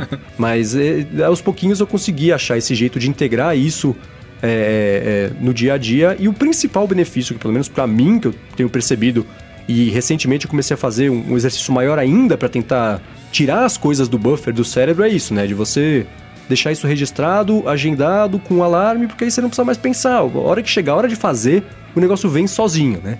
Isso Sim. só com o tempo, você vai organizando o seu dia até virar, você vai se forçando até virar o, o fluxo natural, né? Também, conforme vai passando o tempo, as suas tarefas, o, o corpo de tarefas, o volume de tarefas vai aumentando e é aí que a coisa começa a rolar automática, é aí que fica bacana para você conseguir fazer. Né? Deixa eu só ser redundante aqui, cara, e você já matou falando aí do, do buffer do cérebro e tal, mas é, é, é, importante essa. Isso, isso eu acho uma coisa importante que, de novo, né? Cada um funciona, mas eu acho que to, isso todo mundo deveria fazer. Esse negócio de você anotar na, numa agenda, no calendário, no aplicativo que você achar melhor, mas anotar os compromissos, porque eu, eu era assim também, no, no, trabalho principalmente. As pessoas falavam e eu lembrava, beleza tal. Só que até o momento que eu comecei a esquecer, tá ligado? Porque você vai vendo tanta coisa, você vai vendo tanta coisa durante o dia ali, e aí chega uma hora que você não lembra de lembrar que, né, que daqui a três dias você vai ter uma, uma reunião, vai ter um evento e tal, e você esquece. Isso começou a me afetar muito. Então, por exemplo, uhum. eu comecei a usar o aplicativo de calendário justamente para marcar eventos, tipo eventos intensos, reunião, gravação, whatever, né? Qualquer coisa que eu tenha que sair do, do conforto do meu lar para ir fazer em algum horário programado, tá ligado? E, e, e isso, para mim, pelo menos, me ajudou de uma, de uma forma absurda, porque é, é isso, eu eu, eu, esqueço daquela informação e falo, cara, isso aqui eu não preciso saber mais. E aí quando tá chegando uhum. perto, ele me lembra, ele fala, ó, oh, daqui dois dias, daqui uma hora, daqui você tem essa parada pra, pra, pra, estar, pra estar lá. E você fala, pô, é verdade, da hora. E aí você volta a lembrar daquilo, né? E isso é, isso é uhum. bom demais, cara. Sim, sim. Mas vamos lá, Coca, conta, conta pra nós, cara. Você. Como que. Qual, que, qual, qual que é o aplicativo que você mais usa aí pra, pra, durante o seu dia a dia? No dia a dia, eu uso pouco aplicativo. Porque eu tô fazendo hum. coisas, né? Se eu tô usando aplicativo, eu não tô produzindo. Pode crer. Pode crer. Então eu uso muito a Siri pra, ó, me lembra de tal coisa e tal. Tive uma ideia, pintou alguma ideia na minha cabeça. É a Siri que eu vou usar. E ela marca no lembretes nativo? Eu mando ela jogar no OmniFocus. Ela joga ah, no nativo e o OmniFocus importa. Né? Mas eu jogo ah, tudo lá. Aí no final do dia que eu. Deixa eu ver aqui o que, que eu pensei no dia. Aí é, pô, essa ideia aqui é de jirico, eu jogo fora. Pô, essa ideia aqui é legal, vou fazer isso aqui. Aí né, dou, dou um carinho, né? eu organizo o meu dia no final do dia colhendo essas ideias. Mas durante o dia, se você tá mexendo no iPhone, pelo menos para mim, né, dentro da minha realidade, porque iPhone não é trabalho, sinal de que eu não tô produzindo, né? Tô fazendo qualquer tô no Facebook, tô fazendo qualquer coisa, menos produzindo. Mas o que eu mais uso, talvez em quantidade, no dia a dia, seja, seja Siri. E aí eu vou muito olhando o relógio, o, agora com o watch face da Siri, e aí ele vai me dizendo, ó, tem gravação do área de transferências de noite. Aí já cai no radar. Ó, agora tem que fazer tal coisa. Ele vai me, me orientando. É muito mais um. É o. Ele vai muito mais dizendo o que eu tenho que fazer do que o contrário. Pô, que bacana, velho. Eu não sei se era isso que a galera tava, tava esperando. Eu não sei se a galera tava esperando que a gente fosse falar aplicativos mágicos de, de organização e tal, mas. É, eu acho que isso tudo que foi falado aqui é, é, é muito mais importante, né, do que um, uma simples ferramenta para te ajudar a sim, se organizar, tá sim. tá ligado? Não existe um aplicativo ou um conjunto específico de aplicativos que vai funcionar. Por isso, inclusive, que né, o Coca usa o OmniFocus, eu uso o Todoist, o Bruno usa os Post-its. Se funciona, você não está deixando de, de, de, cumprir suas tarefas e você acha que tá otimiz... o, o seu fluxo está otimizado, né? É claro que sempre dá para otimizar mais, né? Por isso que a gente fica aqui é, é, é, dourando essa pílula sempre, né? Falando é, é, sobre esses aplicativos, porque sempre pode aparecer um aplicativo mais bacana ou um atalho, né? Um jeito que te deixa cumprir essa mesma tarefa muito mais rápido. Aí entra o workflow, entra o IFT, né? E essas coisas que o, o Hazel também lá no Mac que vão colando uma coisa na outra. Mas não tem mesmo uma, uma forma, não tem um jeito de ser produtivo, né? Uhum. Produtividade é muito mais a, a atitude de você tentar otimizar e, e, e usar o seu cérebro para as partes que importam e para o que não importa deixar essa coisa acontecer sozinha, né? Mais do que não tem um jeito, né? Não tem um guia, seja produtivo em três passos, né? Não, não é por aí. Por outro lado, se vocês tiverem dúvidas, quiserem saber mais sobre isso, né? A gente, tá, a gente falou sobre produtividade hoje porque o mercado de tecnologia não está exatamente inflamado nessas últimas semanas, né? a, a coisa tá meio morosa, né? Eu até reclamei semana passada, tô reclamando de novo porque tá, tá, tá mal mesmo. Então a gente falou, bom, Vamos tirar... Tá reclamando meu, porque até você o... é ranzinza. É, eu tô reclamando porque esse é o, meu, é, é, o meu normal, né? Se eu não reclamar, não é episódio do ADT. Então tem que estar tá aqui. Mas... Mas, enfim, se esse é um tema que interessa a vocês e, e, vocês querem saber coisas mais específicas, mandem pra gente que a gente volte, a, gente volte a discutir é, sem problema nenhum. Maravilha. Bom, com isso, vamos então pro Alô ADT? Bora. Só se for agora. Bom, começando aqui, ó, o Peterson AK-47, vamos guardar essa, essa, essa item de vestimenta aí, cara, por obsequio. É, fala assim, ó, o Marcos Mendes, no último episódio, disse para não confiar tudo num serviço só de nuvem, né? No caso do SoundCloud, por exemplo. Mas ele usa o OnePass para todas as senhas. E aí, cara? Se explique, Marcão. Cara, você distorceu tanto que eu disse para tentar provar um ponto que por um momento eu achei que eu estivesse namorando novamente. Vamos lá. Eu...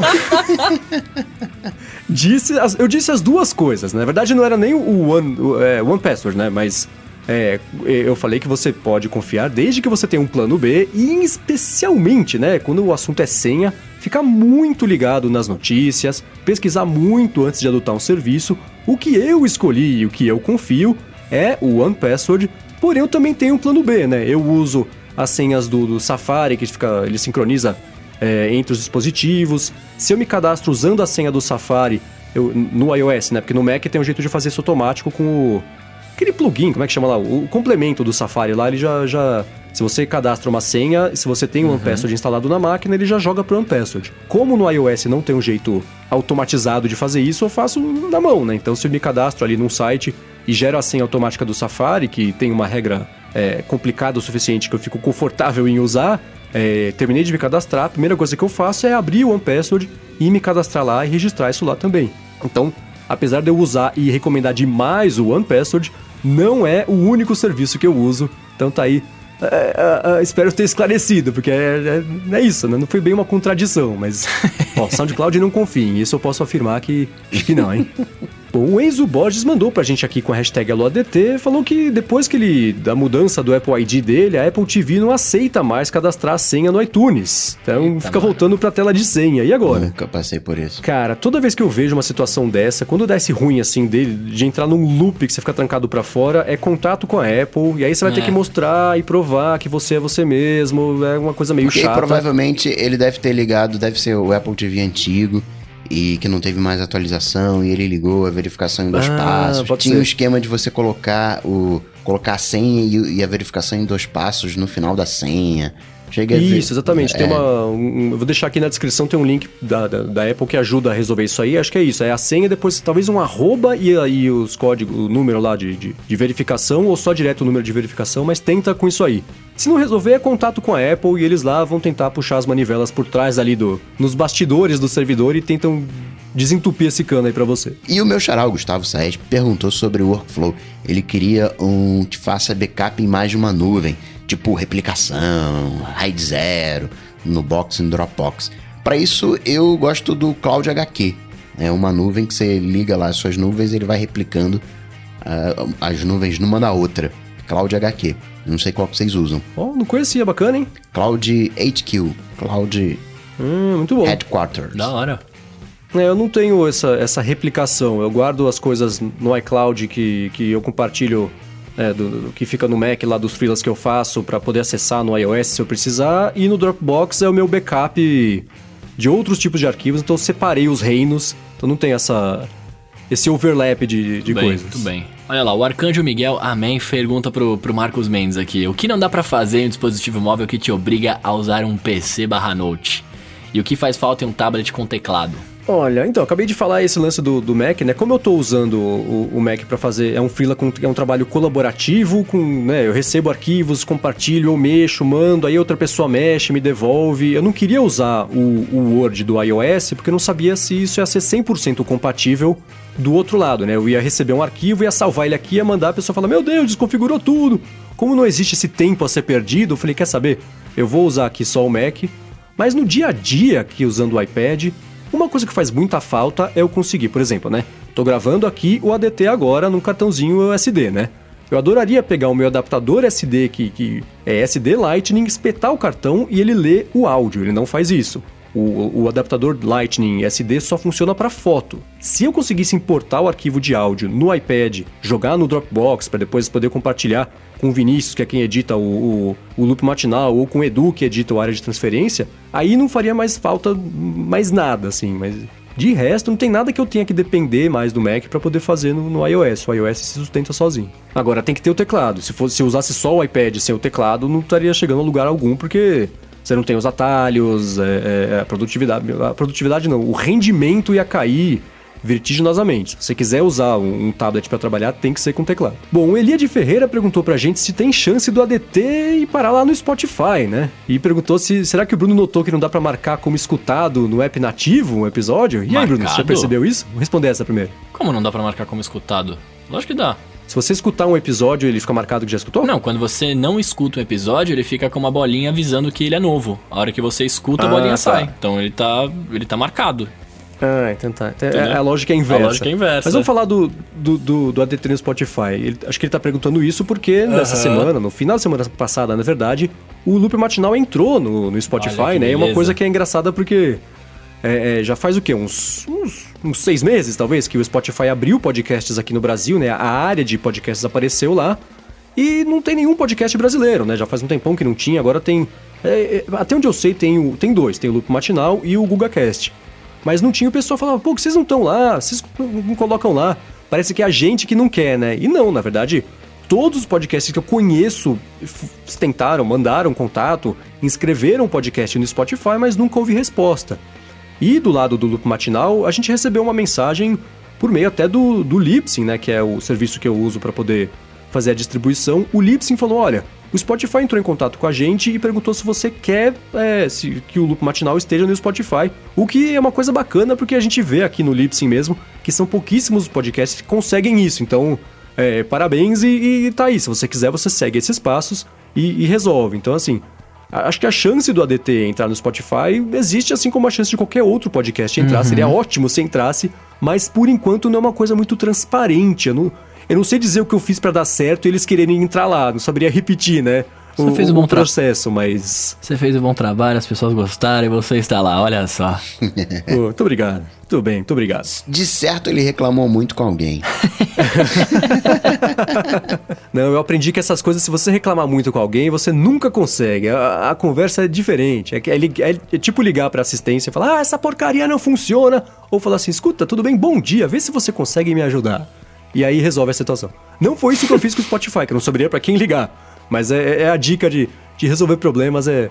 Não jogue as pedras, não, não vai resolver. Justo. Bom, o Samuel perguntou pra gente como que a gente lida com jogos. É só às vezes, jogam todo dia, gostam de jogos mais complexos ou mais no estilo casual ali? É a pergunta dele com a hashtag AlôADT. Eu sou time casual. É, eu acho que nós três eu sou o que mais joga, né, da, da galera aqui, mas eu... Cara, eu tenho jogado no, no iOS, principalmente, bastante coisa casual, saca? Até porque a vida não tá fácil, né? a gente não tá com tempo livre sobrando pra ficar jogando muito, muitos games. Adoraria, porque eu gosto, tá ligado? mas eu, eu sou... Eu já fui muito gamer hardcore, mas não sei, cara. O- no, no iOS eu não consigo, saca? No, no iOS, quando eu pego pra jogar ali no, no iPhone, no iPad, tem que ser uma coisa mais pra, pra passatempo mesmo. Então eu fico muito, muito em coisas casuais. voltei, fiz o erro de voltar a jogar Candy Crush. Uhum. Eu tô arrependidíssimo, mas voltei.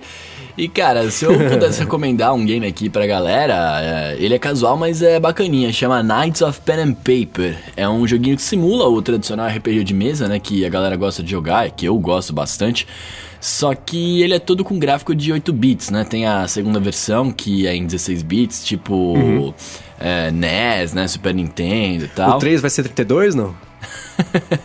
o 3 vai ser Nintendo 64, sei lá.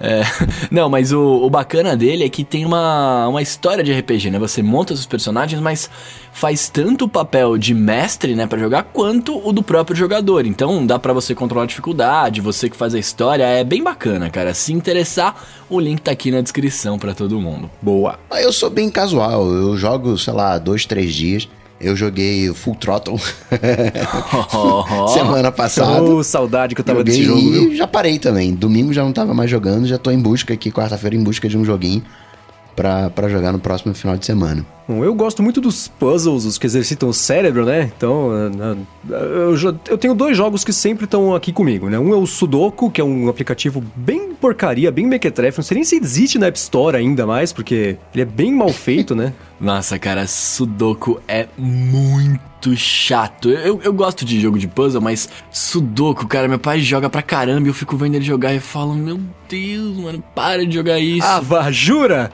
Não concordamos a respeito disso, estou chocado.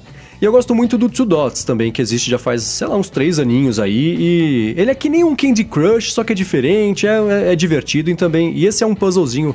Ele envolve um pouquinho menos cérebro, tem um, um lance de sorte, mas ele também. hora de descomprimir, de, de, de, de, desligar o cérebro por 15 minutos, que 20 minutos que seja, qualquer tempo que eu tenho para desligar o cérebro, é esse o joguinho que eu ligo e, e, e vou pensando na vida e descomprimindo aqui o disco enquanto eu jogo esse aí. O Two Dots é legal. Oh. oh. Cara, deixa eu fazer mais uma recomendação que eu lembrei agora que eu jogo com uma frequência. É bem coisa de velho, né? Hoje, aliás, a gente tá, né, no nível aqui, old school absurdo. Eu jogo bastante o aplicativo da Microsoft, aquele Solitaire, que tem os joguinhos que a gente jogava no, nos PCs antigos. Tem Paciência, Tripix, Free Cell, tá ligado? É, quando eu comprei o iPad Pro, esse foi o primeiro que eu, app que eu baixei, que ele tinha acabado de sair. E aí eu lembro que teve até uma polêmica, porque ele era um lance meio pago, você podia assinar e tinha anúncios, você podia se livrar e tudo é, mais. É, pode assinar se você quiser. É, e eu lembro que esse foi o primeiro jogo que eu baixei e eu dei a maior saudade que não tinha o, o jogo clássico, né? Inclusive, não sei se todo mundo sabe, quem desenhou o as cartinhas ali do jogo de paciência clássico do Windows foi a Susan Kerr que desenhou os primeiros ícones dos primeiros Macs, né? Ela transitou nas duas empresas. Olha, não sabia. Que da hora, mano. Tudo bem, os links dos jogos estão todos aqui na descrição. Pro meu desespero que vou ter que sair caçando eles na sexta-feira antes de postar o episódio. e o Wanderson PC diz que o MacBook dele 2012 Retina MacBook Pro tá com indicando Surface Battery. E é uma coisa que quando dá um Surface Battery, provavelmente a bateria já está estufada, é, tem que olhar rápido. Ele disse também que o contador de ciclos está muito abaixo do limite. Será que tem algum recall da Apple? Cara, eu procurei. A Apple tem uma página que ela fala que é o programa. É, os, é a lista de programas de, de, de recall, de, de troca, de reparo. E tem aqui, tem uma meia dúzia, tem mais até, tem uns 10, 12 aqui recalls. Mas o Mac bateria não tem. Tem aqui de multitouch, tem o do Beats, da, daquela caixinha da Beats, tem de cabo, mas desse aí não tem. Mas aqui na descrição também está o link para essa para essa, essa página aqui, que é bom deixar na manga, né? Se você tem um, um produto que está dando um problema, dá uma espiadinha lá, porque às vezes pode ser que exista esse programa de reparos aí e você não tenha que pagar. Mas no seu caso, eu acho que não vai rolar, vai ter que tirar a graninha do bolso. Por outro lado, se um dia a Apple abrir um programa de reparos por causa disso, você pode entrar em contato com a Apple que ela te devolve dinheiro do quanto custou para arrumar. É sempre uma coisa bem bacana e que nem todo mundo sabe. Bom, e o Abel do Rico perguntou pra gente que tá assistindo o Planet of the Apps e percebeu que alguns apps não estão na App Store brasileira e outros estão. Ele queria saber se a gente sabe por quê. Não reparei. É, então, na verdade, assim, né? O, a disponibilidade do app num país ou no outro depende do desenvolvedor, por um lado, e por outro lado depende do que o app faz, né? Então, se o app funciona, vamos supor que ele tenha um app que ajude você a reservar a mesa mas só funcione com o Open Table, não adianta lançar aqui no Brasil, porque não tem Open Table no Brasil, né? Então, pode ser coisa de direito de exibição de imagem, né? Que é o lance de, por exemplo, uma série sair na Netflix americana, um filme sair na Netflix americana e não sair aqui. É, pode ser ou direito autoral, direito de uso, ou uma decisão mesmo do, do desenvolvedor falar, puxa, meu aplicativo não faz o menor sentido sair no Brasil porque ele é, funciona em conjunto com Apple Pay, sei lá. Então, por isso que ele define que não sai aqui. Não tem um motivo específico, mas pode ter uma gama de motivos aí que, que limitem o lançamento. Agora é curioso dele estar tá assistindo Planet of the Apps, né? é, então, é, podia ligar pra ele e falar, poxa, é você? Eu tava aqui na média, que os caras iam me zoar, porque eh, os caras assistiriam ou não tal. Eu não vi essa parada ainda. É. Aliás, saiu um vídeo, não sei se vocês viram, é um vídeo criticando o Planet of the Apps, mas criticando com um embasamento bem, bem profundo, assim, e é uma crítica pesadíssima, mostrando que né, os juízes talvez não sejam exatamente as pessoas mais indicadas a darem recomendação, né? Mostra até o caso do Will.i.am, que ficou pentelhando lá o cara para mudar o aplicativo, o cara mudou, ele não sei se foi desclassificado ou perdeu ponto porque ele tomou a decisão que foi o que o Will.i.am tinha falado para ele, né? E então, tomou tem, review tem negativo lances, na né? loja. Né? É, então é, é, é, Enfim, se você estiver curioso sobre o, o, programa, ou pelo menos o que não tá dando tão certo no programa, tá aqui o, o link do, desse vídeo também. Bom, e com isso a gente vai chegando ao final deste episódio, o 32 episódio foi pra conta. Quero agradecer, como sempre, a Alura pelo patrocínio e ao Eduardo Garcia pela edição aqui do podcast. A você por continuar a seguir, seguir aqui com a gente, né? E especialmente quem deixa review, quem recomenda o podcast pros amigos, quem fala com a gente pra gente poder melhorar, fazer o 33 episódio mais legal do que o 32. Vamos torcer pra alguma coisa bem bacana acontecer no mundo da tecnologia pra gente poder né, falar sobre isso aqui. E se você quiser saber mais sobre produtividade, comentar, fazer pergunta, entre em contato com a gente com um e-mail. E-mails curtos, por favor, gente. Vamos lá. Ou então no Twitter com a hashtag AloADT, que a gente vai poder responder aqui no ar com o maior prazer para vocês. E claro, também, como sempre, obrigado a vocês dois por seguirem aqui ouvindo eu reclamar semana após semana. Hoje foi difícil. Eu peguei aqui minha carteira de identidade, ganhei cinco anos na minha idade aqui. Eu já tava especialmente ranzinza, reconheço. Mas para falar comigo, vocês já sabem, só bater lá no Google Cocatec que a gente troca uma ideia. Maravilha, eu sou arroba Bruno Casemiro no Instagram e no Twitter mais próximo de você, então se você quiser vá lá, vamos bater um papo que é sempre muito agradável. Beleza, e eu sou MVC Mendes no Twitter e apresento o Loop Matinal, de segunda a sexta, todas as manhãs. Beleza? Tudo dito e posto, a gente volta, como sempre, na semana que vem. Falou, tchau, tchau. Valeu!